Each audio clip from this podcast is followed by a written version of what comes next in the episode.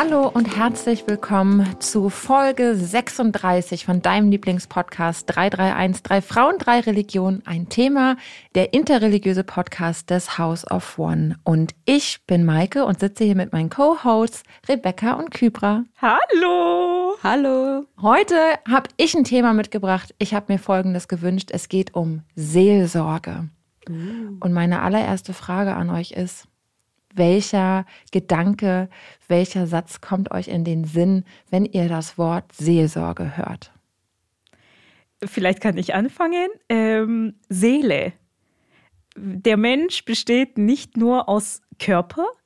Und wenn ich meine Augen schließe, dann weiß ich, irgendwas in mir spricht weiter oder denkt weiter. Okay, da könnten wir vielleicht auf das Gedächtnis zurückkommen.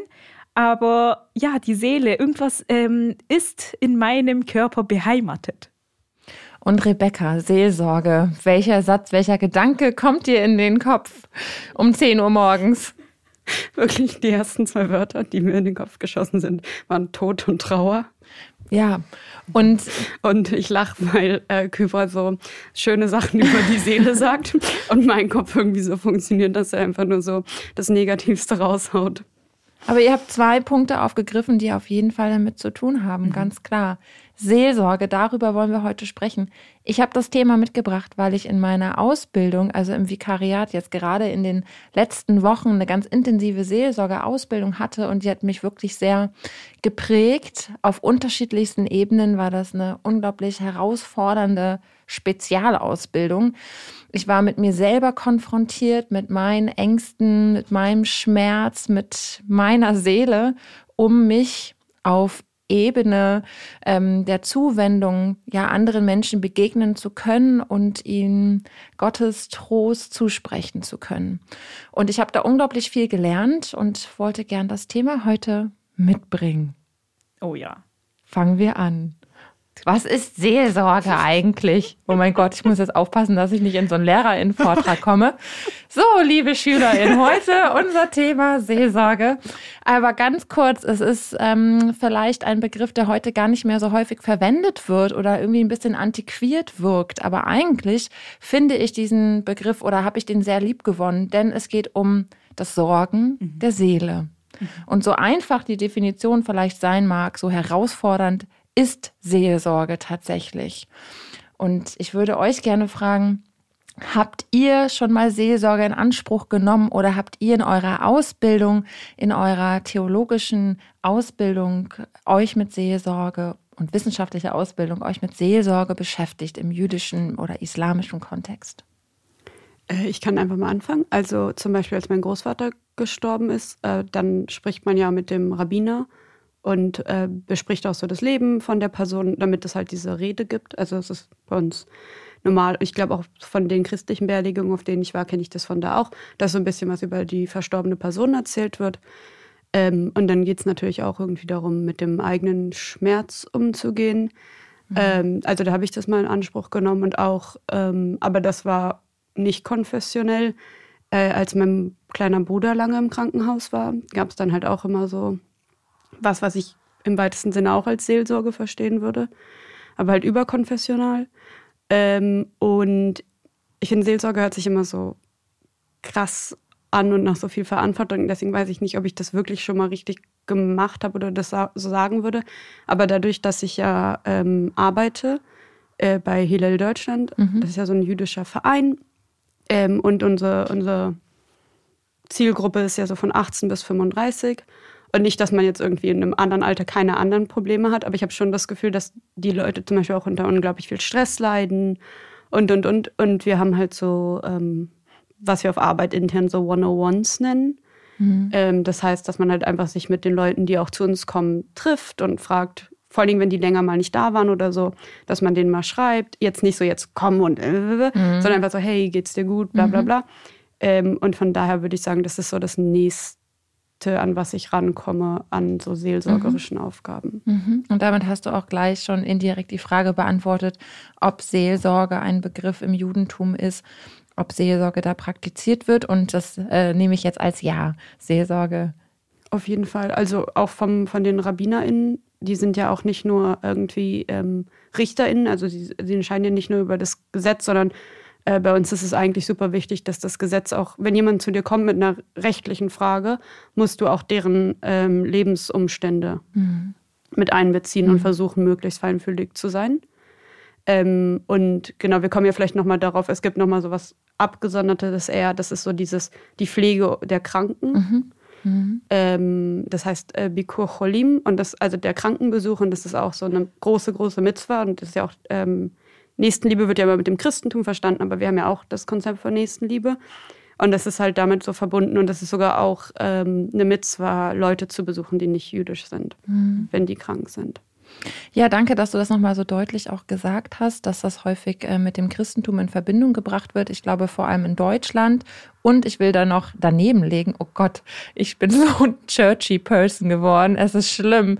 Ähm, wir sitzen aber nicht im Stuhlkreis immerhin und haben auch nicht eine gestaltete Mitte, obwohl hier liegen schon ein paar Lebkuchenherzchen.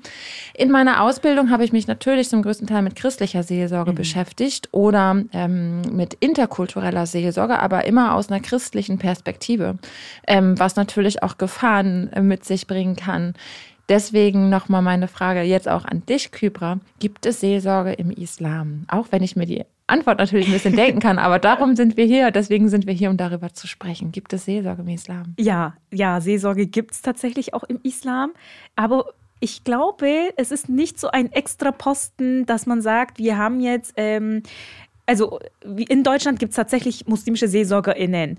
Ähm, als ich nochmal gegoogelt habe, um zu schauen, ja, was ist eigentlich der arabische Begriff oder der türkische Begriff dafür, ähm, musste ich erstmal googeln auf Englisch und da kam Pastoral Care raus. Mhm.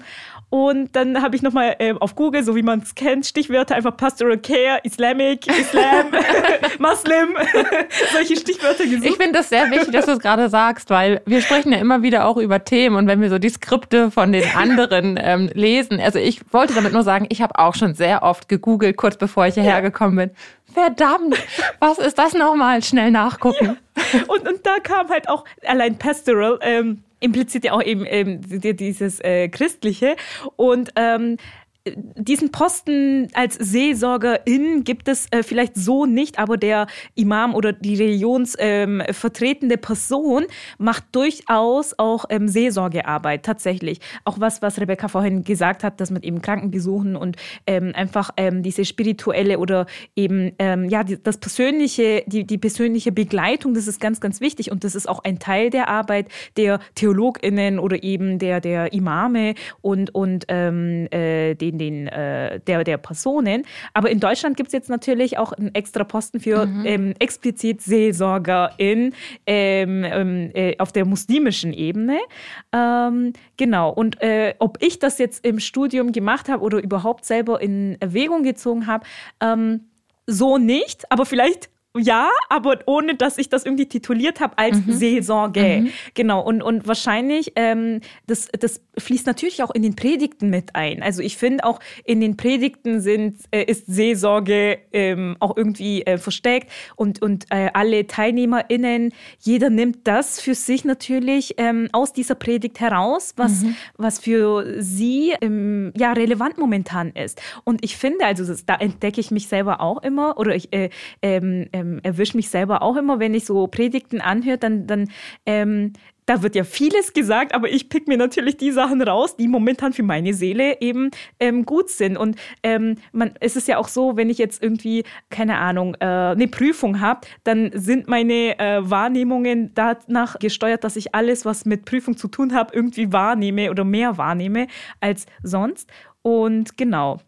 Aber ich habe ja, äh, genau, genau, ich habe ein Interview geführt mit Ender Cetin. Er ist Imam bei der Deutschen Islamakademie und arbeitet als Gefängnisseelsorger.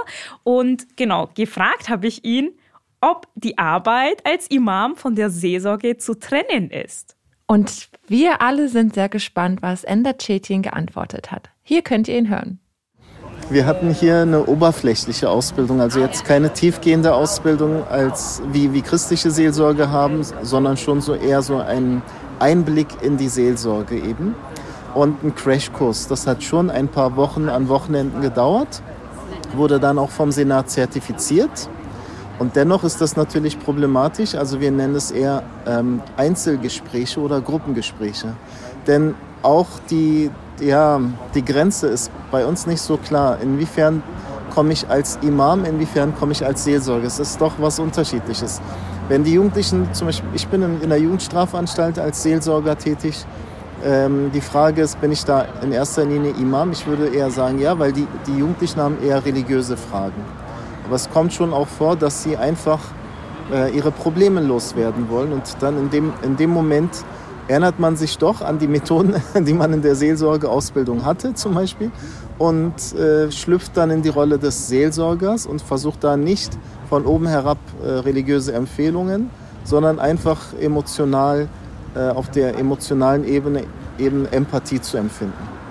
Und das ist im Prinzip sind das beide Rollen, aber manchmal ist das so eine Grauzone. Es, ähm, ja, es vermischt sich manchmal.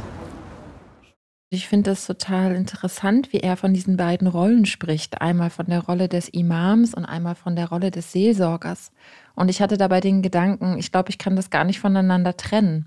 Also ich würde immer sagen, ich komme als Pfarrerin und Christin und immer mit einer seelsorgerlichen mit einem seelsorgerlichen Raum, der in mir ist, mit dem ich komme. Und manchmal sagen Menschen vorher gar nicht, ich brauche jetzt ein seelsorgerliches Gespräch, sondern ich äh, fahre vorbei und die rufen, ah, Frau Schöfer, was ich Ihnen noch sagen wollte. Und dann wird mir etwas Belangloses, Alltägliches erzählt. Und ähm, dann frage ich, wie geht's Ihnen denn? Und dann werden die Augen ähm, ganz nass und ähm, weiß ich nicht, ein Kloß steckt irgendwie im Hals und dann, ja, es geht irgendwie gerade nicht so gut. Mhm.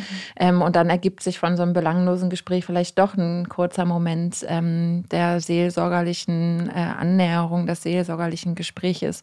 Ich würde das gar nicht immer so trennen. Aber ich fand die Perspektive sehr interessant, die er aufgemacht hat und auch wie er mit den Jugendlichen spricht. Und da mhm. würde ich auch sagen, dass das sicherlich immer noch mal auch zu differenzieren ist, in welchem Kontext ist man auch gerade, wie begegnet man Menschen und er ist ja in der Jugendstrafanstalt, mhm. hast du gesagt. Genau. Wie war die Antwort äh, von Ender Cetin für euch? Ähm, was ich ganz in interessant finde, bezogen auf was du jetzt auch gesagt hast, Maike, ist, glaube ich, dass das so ein bisschen der Unterschied ist, dass ähm, das so eine, auch eine Religion ist, die mehr Gesetze hat, also mhm. auch wie im Judentum. Und natürlich muss man bei gewissen Gesetzen auch irgendwie versuchen zu verstehen, okay, hat die Person jetzt die finanziellen Kapazitäten? Kann, also das ist immer so ein Beispiel bei uns, ähm, dass es so jemanden gibt, also eine reiche Person, die schlachtet ein Huhn und das Huhn ist eigentlich koscher, aber da ist so eine kleine Sache, das ist nicht so schön. Und dann sagt der Rabbiner, weil das eine reiche Person ist, nein, geh und, also verkauft es und geh mhm. und schlachte ein anderes Huhn.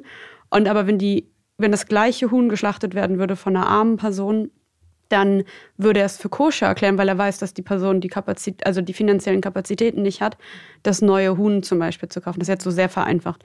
Aber ich glaube, bei manchen Gesetzesfragen ist es halt nicht so wichtig, unbedingt emotional mhm. auf die Person einzugehen, je nachdem, was sie halt. Also, wenn ich mir jetzt vorstelle, dass halt jemand zu mir kommt und fragt, darf ich mein Handy an Schabbat benutzen? Okay, dann kann ich auch irgendwie sagen, okay, vielleicht weiß ich, dass die Person irgendwelche mentalen Probleme hat und es ist mir lieber, dass sie irgendwie an irgendwie den Kontakt mhm. zur Außenwelt mit ihrem Handy hat. Aber erstmal ist es halt eine gesetzliche Frage und ich glaube, vielleicht kommt daher so der Unterschied, mhm. habe ich mir mhm. gedacht. Ja, mhm. sehr gut, glaube ich, ausklamüsert. Und das ich glaube, das ist ein, nee, aber ich glaube, das ist ein guter, mhm. eine gute Herauskristallisierung auch in der Unterschiedlichkeit der Auslebung unserer drei mhm. Religionen. Also ich werde in seelsorgerlichen Gesprächen weniger mit Gesetzesfragen konfrontiert, also weniger, ähm, wie halte ich ähm, das Gebot oder ähm, wie feiere ich oder wie begebe ich mich in dieses oder jenes Ritual hinein, sondern ich werde eher in seelsorgerlichen äh, Gesprächen konfrontiert mit ethischen äh, Fragestellungen, mit ähm, Herausforderungen, mit Fragen, die die religiöse Dimension des Todes zum Beispiel betreffen. Oder ich vielleicht ist es immer gut, konkrete Beispiele zu machen. Also Schwangerschaftsabbrüche zum Beispiel. Auch das Thema hatten wir schon mhm. mal. Wenn ihr euch da interessiert, dann hört doch mal in eine der vorhergegangenen Folgen rein. ich habe die Folgennummer vergessen.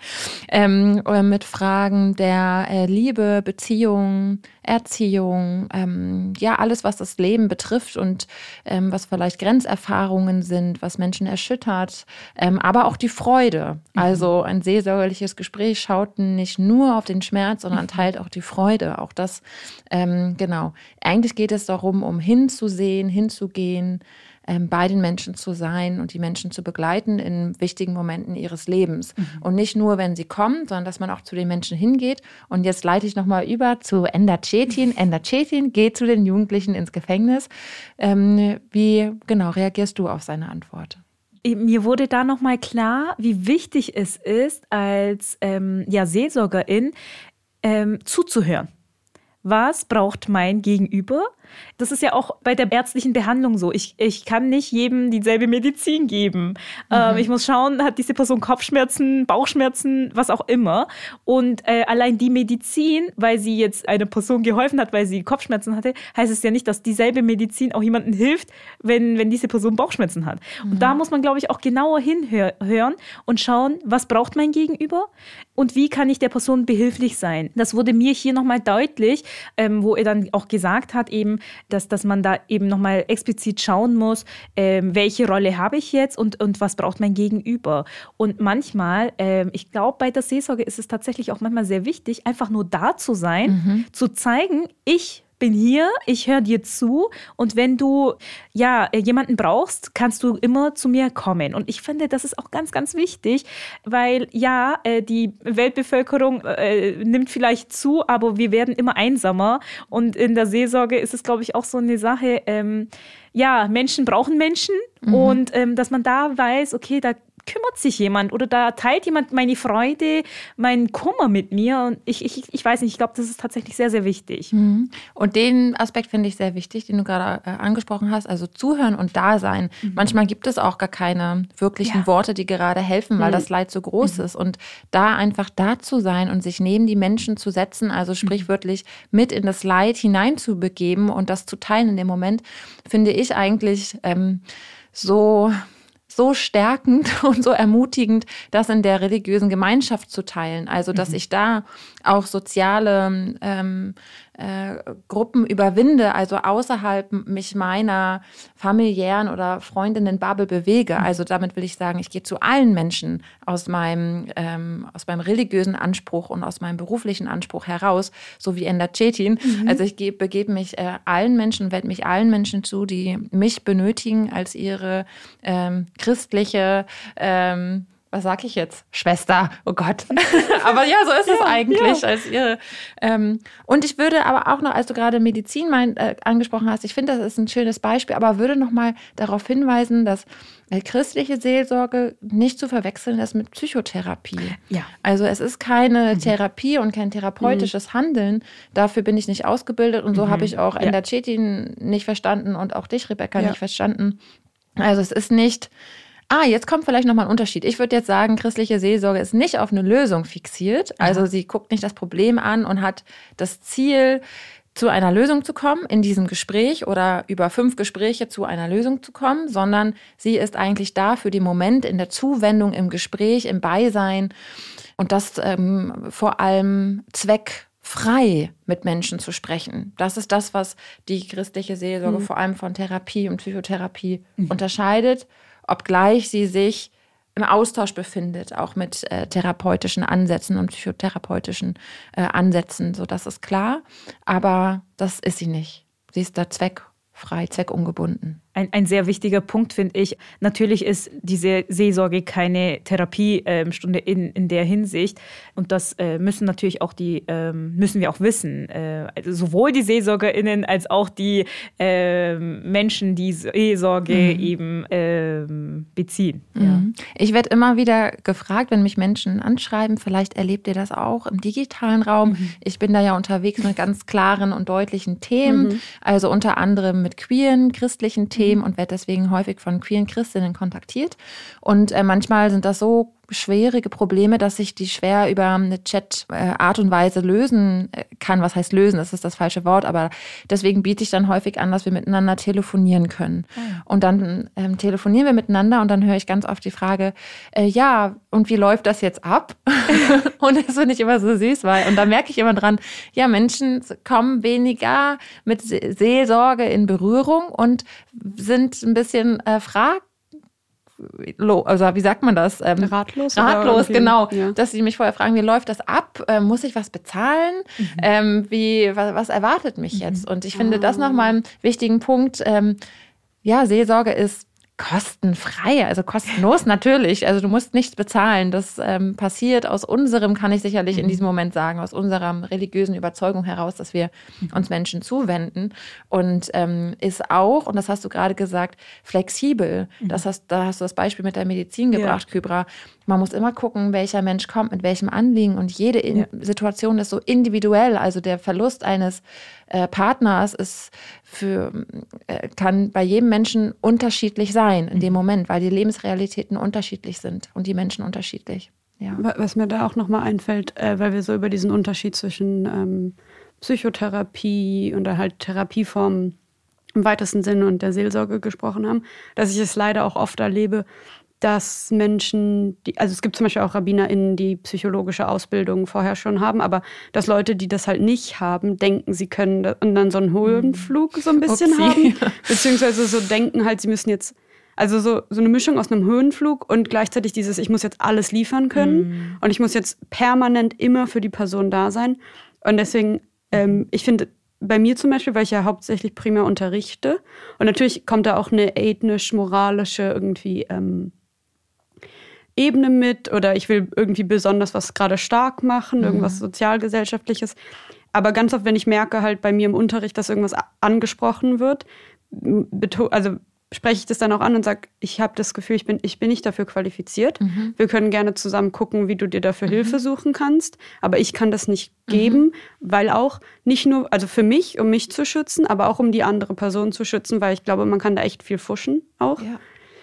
Äh, und dann muss man auch selber so wissen, wo seine Grenzen sind als Person, die Seelsorge anbietet, finde ja. ich. Das finde ich auch einen richtig wichtigen Hinweis oder ähm, Gedanken nochmal von dir, Rebecca.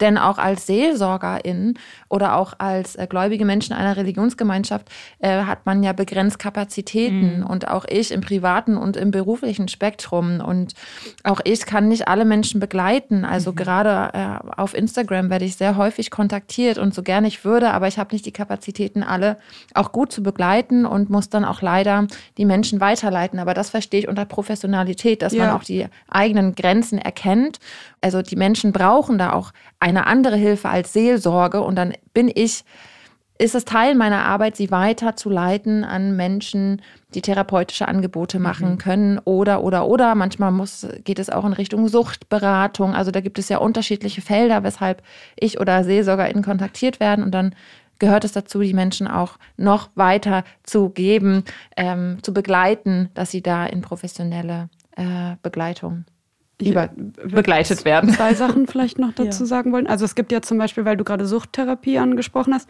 das ist ja ganz interessant, weil dieses ähm, Ten Steps, also diese zehn äh, Schritte, die man in der Suchttherapie macht, sind ja sehr stark zum Beispiel an den christlichen Glauben angelegt. Und da ist es ja sehr erfolgreich, diese Mischform mhm. so ein mhm. bisschen. Aber wir haben ja auch Negativbeispiele. Also du hast ja gerade zum Beispiel von queeren Menschen äh, geschrieben, die dich anschreiben. Und äh, ich habe solche, bekomme solche ähm, An Anfragen, weiß ich nicht, aber solche Nachrichten mhm. auch. Mhm.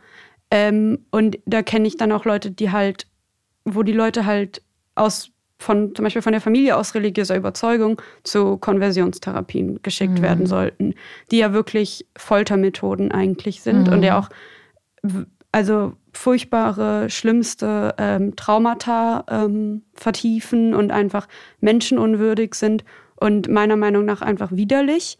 Und das passiert ja auch aus einer religiösen Überzeugung her. Mhm. Also ich meine, wir drei haben jetzt haben halt eher so einen, so einen Nächstenlieben, aber selbst da wird ja auch mit der Nächstenliebe ähm, argumentiert. Mhm. Aber vielleicht so ein, so ein Ding, wo wir wissen, okay, gut, die Religion hat auch ihre Grenzen und kann jetzt vielleicht nicht alles für eine Person liefern, aber es gibt ja auch religiösen Fanatismus und wenn mhm. das mit Seelsorge vermischt wird, kann es ganz, ganz schlimm sein. Und deswegen haben so viele Leute auch religiöse Traumata. Also es gibt ja zum Beispiel auch noch so äh, in den USA, also ich höre solche Sachen immer auf Englisch und deswegen benutze ich dann immer die englischen Wörter, das ist ein bisschen komisch, aber es gibt diesen äh, Reinheitskult, mhm. gerade auch zum Beispiel, also in allen Religionen, dass halt so Mädchen, also oder weiblich gelesenen Personen äh, primär halt erzählt wird, dass ähm, Sex ist böse und dein Körper ist sündig und du bist dafür verantwortlich, dass du nicht vergewaltigt wirst und du bist verantwortlich dafür, dass die andere Person schlechte Gedanken hat und und und. Mhm. Und das passiert ja auch aus dieser Ecke. Mhm. Ähm, genau. Und das ist halt auch total, also für uns nicht schwierig, wie, so wie ich uns alle drei mhm. einschätze, das irgendwie nicht zu tun. Aber sowas gibt es ja auch. Mhm. Ja. Genau, und da kommen noch Ebenen dazu ähm, der Unterweisung und der Zurechtweisung mhm. in den in sogenannten Seelsorgegesprächen oder dann Konversionstherapien. Mhm. Und das ist die Schwierigkeit. Und aber die ist ganz deutlich zu trennen von der evangelischen Seelsorge, von dem evangelischen Seelsorgeverständnis heute. Da geht es nicht um Zurechtweisung und da geht es nicht um äh, Strafe oder ähnliches, mhm. sondern da geht es ähm, in erster Linie darum, den Menschen beizustehen, zu begleiten und äh, ihm dabei zu helfen, in eine Beziehung mit Gott zu treten. Mhm. Und der nächste äh, Punkt, der irgendwie diesen Bereich auch berührt, ist die Beichte. Ah, ja. Und ähm, in das ist ganz interessant, dass viele Menschen denken, dass es in der evangelischen Kirche keine Beichte mehr gäbe. Also wenn Menschen an Beichte denken, denken sie an katholische mhm. Beichtstühle mhm. und an den Schrecken. Ähm, aber Beichte ist auch in der evangelischen Kirche äh, a thing. Und da geht es aber in erster Linie darum, äh, diesen bewussten Schritt zu tun, in der Beichte sich seine Fehlverhalten oder ja, da, wo man nicht korrekt irgendwie sich verhalten hat oder wo es schwierig war für, mhm. für sich selbst, ähm, das anzugucken und das ähm, äh, zu auszusprechen und ähm, um Vergebung zu bitten für dieses Verhalten. Und äh, diese Vergebung wird dann von der Fahrperson zugesprochen. Und was, äh, glaube ich, nochmal ganz interessant ist, ist einmal der Punkt der Schweigepflicht mhm. im Seelsorgegespräch mhm. und das Beichtgeheimnis ähm, bei der Beichte. Und äh, das sind auch zwei, ähm, ja, so ganz, oder auch so, so, ein, so ein Thema, was ich häufig höre, wenn mhm. ich zum Beispiel im Unterricht, Religionsunterricht darüber gesprochen habe. Da haben vor allem die Jugendlichen ganz viele Fragen immer dazu mhm. gehabt. Aber ja, das Beichtgeheimnis ist unverbrüchlich. Ähm, das äh, wahre Ich, das ist äh, Amtseid von uns Fahrpersonen und das, äh, da gibt es kein, da gibt, da gibt es keine Möglichkeit das mhm. zu brechen. Und das ist, glaube ich, besonders wichtig, weil dieser Ort ein Ort sein soll, also in dieser Beichte, in dem man sich allen stellen kann, ohne, ähm, wie kann ich das sagen, ohne Scham, ohne die Angst zu haben, verurteilt zu werden, sondern einen Raum zu haben, in dem man das selber von sich selber heraus ähm, ansprechen kann. Und ich glaube, ein wichtiger Unterschied ist nochmal, dass es keinen Muss gibt in der evangelischen Kirche dazu. Ah, ja. Und auch keine, da gibt es auch nicht eine Mindestanzahl, wie häufig man das machen soll, sondern das darf aus dir heraus erwachsen. Und wenn das kommt, dann darfst du es in Anspruch nehmen. Das kann einmal sein und das kann einmal die Woche sein oder auch nie. Also da ähm, ist jede evangelische Christin mhm. äh, in eigene Verantwortung zu aufgerufen. Ja, und ich denke, wichtig ist nochmal der Unterschied zur Schweigepflicht, die in jedem seelsorgerlichen Gespräch herrscht, ähm, die ähm, sehr ernst zu nehmen ist. Mhm. Also wir dürfen nicht das weiter plappern, was uns Menschen erzählen, das ist ganz klar, klar. sonst würden wir das, ähm, diesen besonderen Raum, den wir eröffnen, ja auch ähm, nicht mehr schützen. Und dieser Raum mhm. soll ein Schutzraum sein. Und das basiert ja alles auf Vertrauen. Ich meine, das ist ja ganz, ganz wichtig bei der Seelsorge. Und ähm, ja, die innersten Gefühle jemanden Fremden zu öffnen, ist jetzt auch nicht so easy, würde ich sagen. Und ähm, da ist es natürlich auch immer, äh, da, da kommt das, finde ich, auch mal drauf an. Ich denke nicht, dass man sich jedem Seelsorger öffnen kann. Mhm. Ähm, manchmal, ich weiß nicht, ich, äh, es ist so eine Energie zwischen Menschen, finde ich. Und, und man, man muss sich irgendwie wohlfühlen und man muss sich auch verstanden fühlen. Mhm. Und da finde ich, ähm, kommt jetzt äh, vielleicht ein weiterer Punkt jetzt auf. Ähm, als muslimische Person kann man natürlich auch eine ähm, nicht-muslimische äh, Seelsorgerin in Anspruch nehmen. Es kommt immer auf die Situation und auf die Person, ob sie sich dann aber auch verstanden fühlt von der mhm. Person.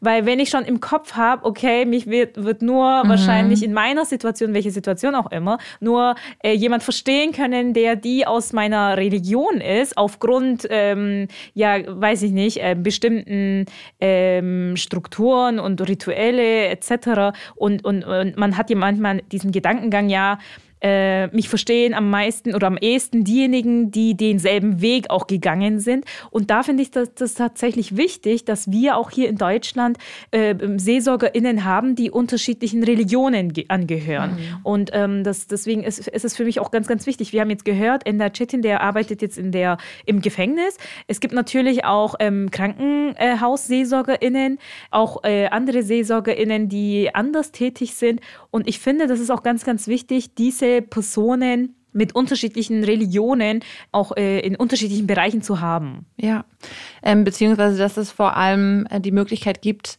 SeelsorgerInnen aus unterschiedlichen Religionen an gewissen Orten zu beziehen. Also mhm. gerade an den Orten, wo es einen erhöhten Bedarf an Seelsorge mhm. gibt. Also in Krankenhäusern, im Gefängnis. Es gibt auch die Militärseelsorge. Mhm. Ähm, es ähm, gibt die Pflegeheime. Genau. Es gibt ähm, Beratungsstellen und so weiter. Und dort sind, äh, kommen viele Menschen zusammen, die ähm, Seelsorge in Anspruch nehmen möchten, müssen. Ich denke auch an Schulen ähm, mhm. und an, die, an all diesen Orten ist in der Regel oder häufig eine christliche Seelsorgerin vor Ort. Also es gibt viele äh, Pflegeheime oder Krankenhäuser, da gibt es richtige Stellen oder Gefängnisse von Fahrpersonen, die dort die Seelsorgeaufgaben übernehmen. Aber ich denke, und das ist das, was du gerade gesagt hast, ist es wahnsinnig wichtig, dass die unterschiedlichen Religionsgemeinschaften ihre AnsprechpartnerInnen haben. Und das ist genau nicht überall Punkt. gegeben in Deutschland ja. auf jeden Fall. Ja. Also ich habe mal recherchiert und was, also ich habe jetzt da keinen Anspruch auf Vollständigkeit und irgendwie, vielleicht habe ich irgendwas übersehen.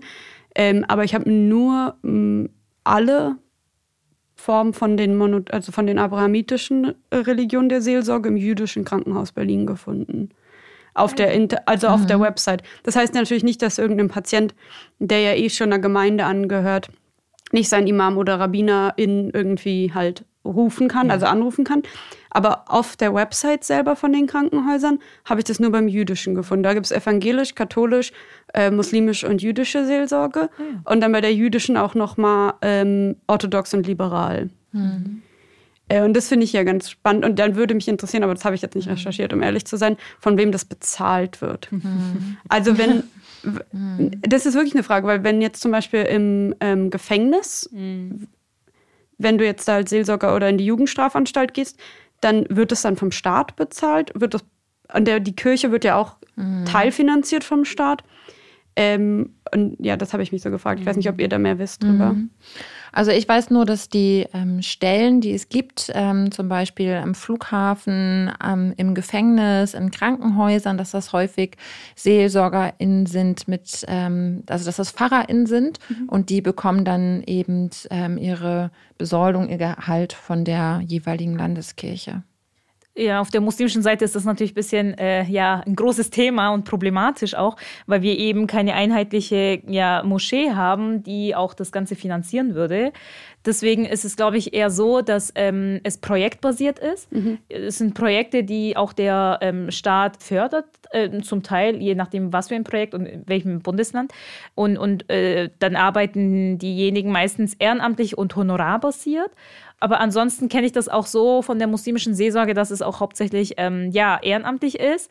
Ähm, ja, ist halt schade natürlich. Mhm. Äh, natürlich ist nicht alles Geld, aber man muss auch natürlich schauen, um die Kurven zu kommen. Und ähm, genau, das, da muss sich auf jeden Fall was tun, ähm, dass man irgendwie äh, etwas hat, wo, wo auch die Menschen, die SeelsorgerInnen auch ähm, ja, bezahlt werden können. Also ja, weil bei uns ist es ja halt auch so, dass also das Judentum ist ja in Deutschland ein Körper des öffentlichen Rechts. Mhm. Und ähm, wenn du in der jüdischen Gemeinde bist, zu Berlin zum Beispiel, dann zahlst du auch Steuern, also vergleichbar mit Kirchensteuern. Mhm. Und die Rabbiner werden ja dann sozusagen auch davon, RabbinerInnen werden auch davon finanziert. Und ich weiß zum Beispiel, dass Mike hatte das vorhin angesprochen mit dem Militärrabbiner, den es ja jetzt seit äh, 2001 18? gibt. Ach so. 18 wurde das Gesetz entschieden ah, okay. und wurde das geplant und der ähm, Vertrag wurde unterschrieben. Mhm.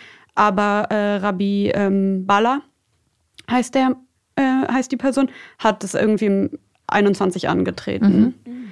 Ähm, und der wird von der Bundesregierung finanziert. Mhm. Aber das, weil das fand ich schon interessant, weil ich finde auch, dass man dann oft, wenn Leute das einfach so in Anspruch nehmen und die Person nicht dafür finanziell irgendwie entschädigt wird, mhm. dass es auch ähm, manchmal so ausbeuterische ja. Ähm, ja. Also, Strukturen hat ich würde auf jeden Fall sagen, ich glaube, die Zukunft liegt in der äh, interreligiösen Zusammenarbeit. Ich finde es, finde es sehr, sehr wichtig, dass da Impulse und auch Umsetzungen von Kirche kommen. Gerade ähm, wenn sie da in Anführungsstrichen ähm, so ein breites Feld von Seelsorge abdecken und auch in Anspruch nehmen mhm. können.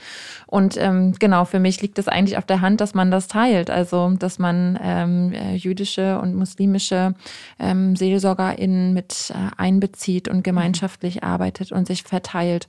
Und ähm, ihr habt nochmal vor allem den Punkt des Ehrenamtes angesprochen. Ich glaube, in unseren äh, drei Religionsgemeinschaften gibt es so einen hohen Anteil an ehrenamtlichen tätigen Menschen, ohne die äh, die Ausübung irgendwie unserer Religion wirklich gefährdet wäre. Was würde man machen äh, ohne all die ähm, tätigen Menschen, die uns in den vielen oh ja. Bereichen irgendwie unterstützen und helfen, in, weiß ich nicht, von den Gebäuden, äh, der Wahrung der Gebäude über das Organisieren der Feste und so weiter und so mhm. weiter.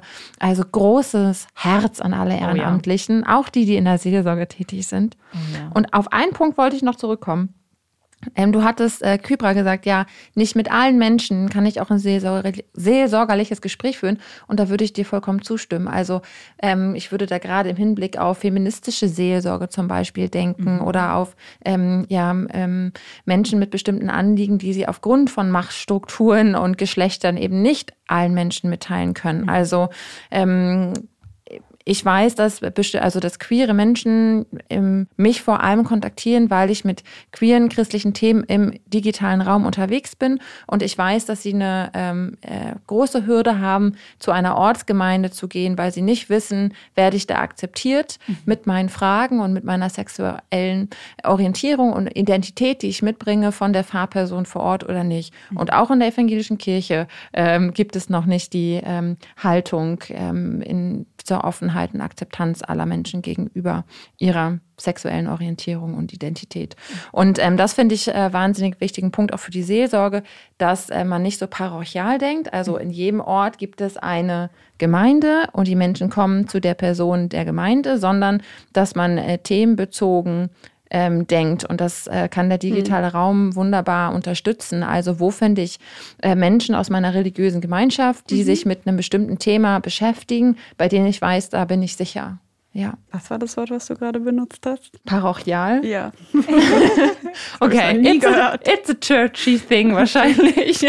ähm, das ähm, genau bezieht sich ähm, auf die Gemeinde vor Ort. Also die evangelische Kirche ist in ihren Jahrzehnten und Jahrhunderten parochial aufgebaut. Das heißt, es gibt einen Ort und in diesem Ort gibt es eine Gemeinde mit einer Pfarrperson. Und mhm. diese Pfarrperson ist für die Gemeindemitglieder in diesem Ort zuständig mhm. und du bist Mitglied der Gemeinde aufgrund deines Wohnortes.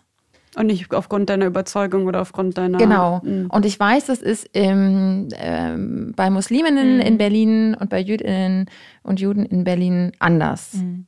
Ja, weil wir oder? uns eher nach der Strömung orientieren ja. würden. Ja. ja.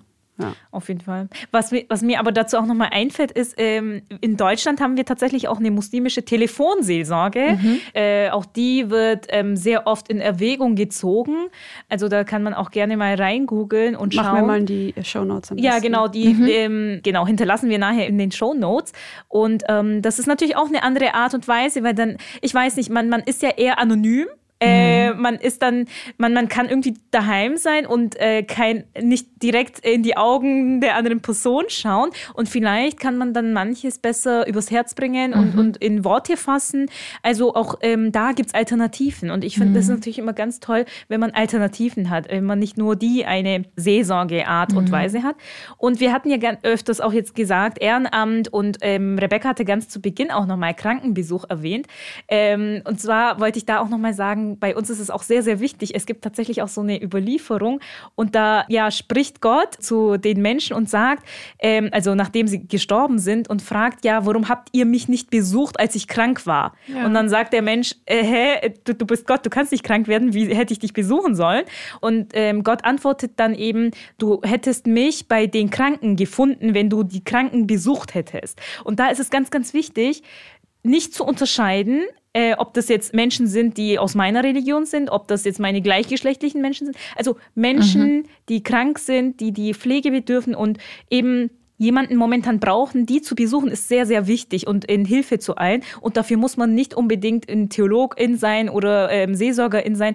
Also da nochmal in die Nachbarschaft zu schauen, also mhm. da kommt wieder Nächstenliebe vielleicht ähm, hervor. Und da einfach nochmal ähm, auch ich, ich weiß nicht, ich vermisse das manchmal, dass man, auch wenn man in einem Apartment wohnt, ähm, kennt man sich nicht immer. Dass man dann einfach mal, wenn man sich begegnet, auch mal ganz kurz Smalltalk. Wie geht es Ihnen und, und ähm, äh, was steht so? Und wenn man vor allem ältere Menschen im Apartment haben, die vielleicht alleine sind, dass man da auch einfach nur, nur gefragt hat, ähm, wie es der Person geht und ob man vielleicht auch, ähm, wenn man einkaufen geht, was mitnehmen kann, was, ob, ob die Person was braucht. Also auch das ist sehr, sehr wichtig. Mhm. Und ähm, ja, das ist natürlich eher Ehrenamt als Seelsorge vielleicht, aber ja, also ich glaube auch manchmal so, ich, also ich glaube an Therapie und ich finde das wichtig, aber ich glaube auch, wenn wir alle miteinander ein bisschen mehr reden würden und irgendwie ein bisschen mehr da sein würden für unsere Mitmenschen, dann müsst, wären die, wäre es nicht so schwer, einen Therapieplatz zu bekommen und TherapeutInnen nicht total über ähm, Rand und zum Beispiel Kybra. Mhm. Ich, also es ist jetzt ein bisschen Self-Plug und vielleicht so ein bisschen äh, gehört sich nicht, aber ich habe zum Beispiel einen älteren Herr bei mir im Haus,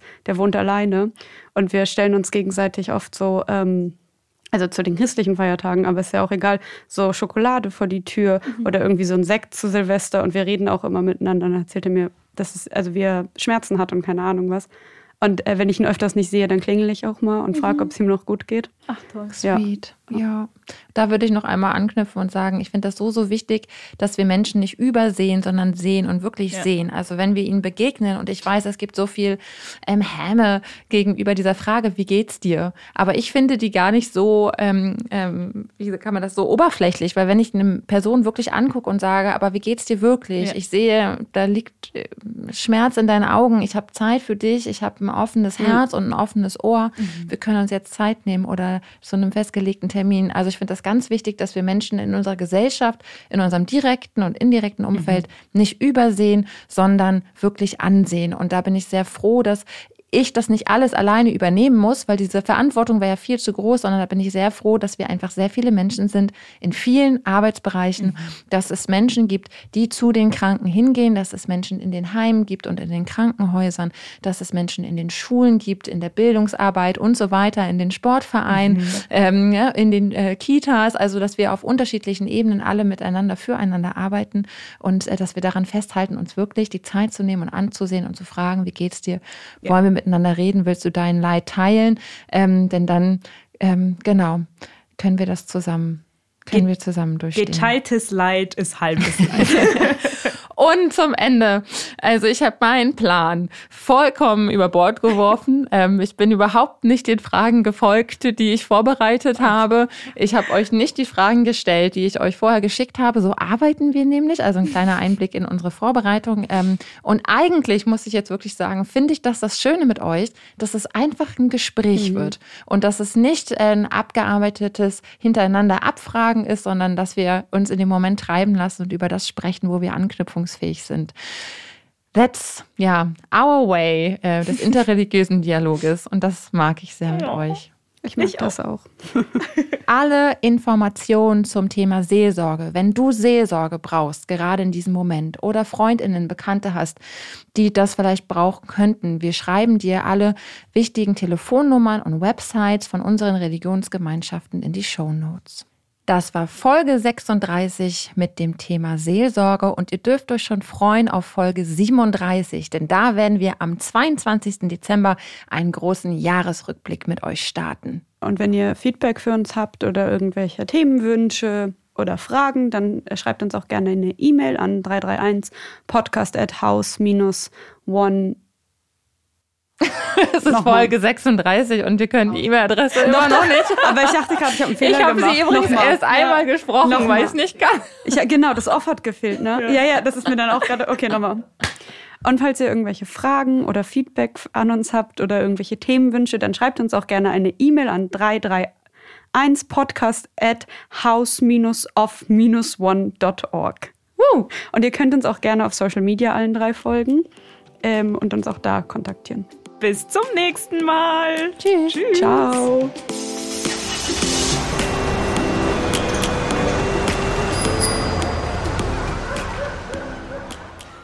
Der Silvan den Outtake lassen wir mal. Ja, der war witzig. Ich habe die sogar hier offen. Das ist das Peinliche. Ich habe die hier stehen und einfach so.